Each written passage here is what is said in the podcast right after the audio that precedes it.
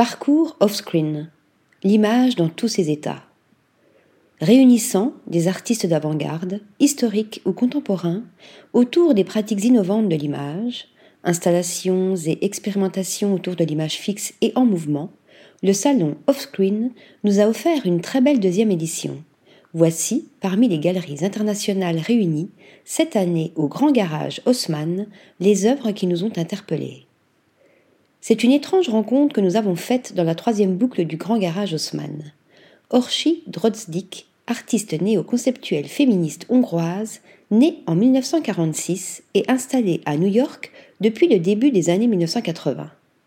Ayant conçu sa série Individualis Mythologia, mythologie individuelle, au milieu des années 1970, en superposant des photos de danseurs et de son propre corps, sur lesquelles sont projetées des images de l'histoire hongroise, elle montrait, avec son galériste de Budapest Gabor Einspach, de Einspach Fine Art and Photography, entre autres documents photographiques et vidéos, les photographies annotées d'une performance réalisée en 1977 à Toronto, intitulée I try to be transparent. J'essaie d'être transparente. Allongée nue sur une plaque de plexiglas suspendue à trois mètres du sol face à un miroir, elle tentait de devenir transparente pour être visible dans l'histoire de l'art. Un processus paradoxal faisant écho au jeu d'oblitération de l'image performé dans le film Site de 1965 de Stan van der Beek artiste multimédia, pionnier dans le domaine du cinéma expérimental et de l'art informatique, décédé en 1984.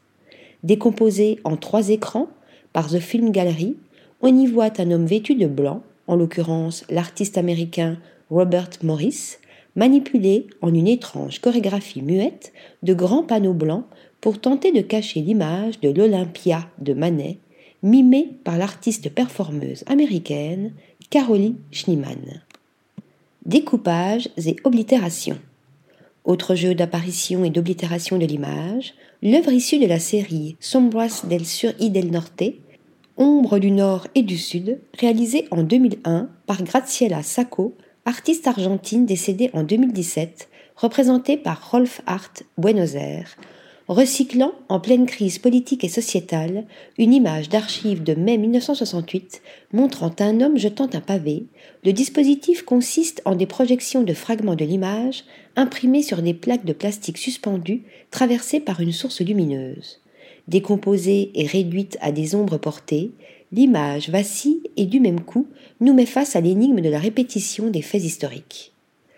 Vingt ans plus tard, ce sont aussi les faits de l'histoire qui intéressent Emmanuel van der Owera, représenté par Arlan Neve Project à Bruxelles. Ayant collecté sur le net des images de la prise du Capitole, il a composé une vidéo-sculpture aussi séduisante que déstabilisante.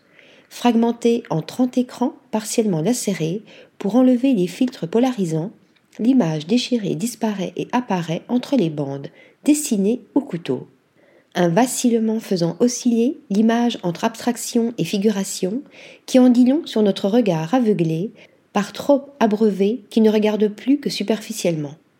Les écrans emprisonnent le regard, je veux que le spectateur prenne conscience de son rôle central de regardeur, révélé en voilant, car l'image voilée suscite l'envie de voir, explique l'artiste bruxellois né en 1982, qui, dans sa série Memento, pousse plus avant l'effacement et les distorsions de l'image. Jouant de ces distorsions en surexposant une plaque offset recouverte d'émulsions photosensibles pour brûler l'image, il la fait apparaître dans une espèce d'état fantomatique. Transmutation. C'est quant à lui une véritable transmutation de l'image qu'opère Thomas Deveau, représenté par la patinoire royale de Bruxelles. À la lisière de la photographie et de la peinture, ces élégants totems nous donnent à voir des miroitements dorés, bleutés ou irisés, en chassant l'image agrandie et irradiée, et donc invisibilisée, d'objets de consommation.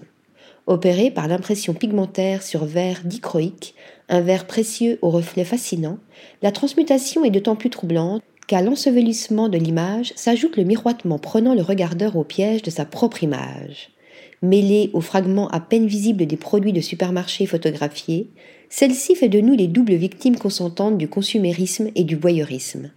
Mon travail porte sur le désir, les énergies qui nous habitent quand on désire un objet. nous explique le photographe plasticien qui, jouant de l'aura mystique émanant des surfaces miroitantes de ses verres, mais aussi de ses cadres dorés à la feuille d'or, nous met face au miroir aux alouettes de la société consumériste, à cet obscur objet du désir. Article rédigé par Stéphanie Duloup.